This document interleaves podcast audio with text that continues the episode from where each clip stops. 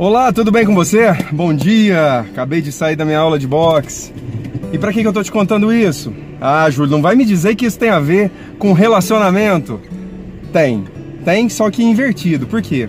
A minha lição hoje no boxe foi aprender não sinalizar o golpe quando você vai aplicar. Então você vai dar um soco, você não demonstra que o soco vai sair, entende?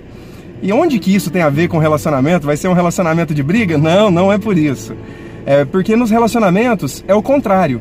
É bom você sinalizar algumas coisas. É bom você sinalizar o que, que você está fazendo. Porque você começa a se envolver com alguém, você começa a namorar uma pessoa. E aí nesse namoro acontece uma aproximação. A pessoa não sabe o que está acontecendo dentro de você. E é bom você dar algumas sinalizações e realmente fazer aquilo que você está sinalizando. Para a pessoa perceber coerência em você.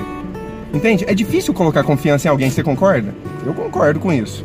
É difícil você confiar simplesmente em alguém. Tem pessoas que dizem assim: "Ah, eu confio em todo mundo. Para mim, eu confio até que me prove o contrário". Não, eu sinto muito, mas esse é um péssimo jeito de viver. Eu não confio em todo mundo de jeito nenhum. E quando você está dentro de um relacionamento, principalmente quando o relacionamento está começando ou recomeçando, às vezes tem um término, tem algum atrito forte e o casal fica balançado, enfim, e continua a relação, a pessoa precisa perceber alguma coerência em você.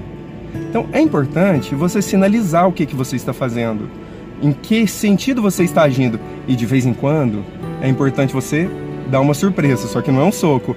A pessoa não espera que você vai fazer algo que você faz. Claro, eu estou falando de coisas boas, de coisas boas que podem alimentar o casal. Então, os dois movimentos são importantes no relacionamento, tá?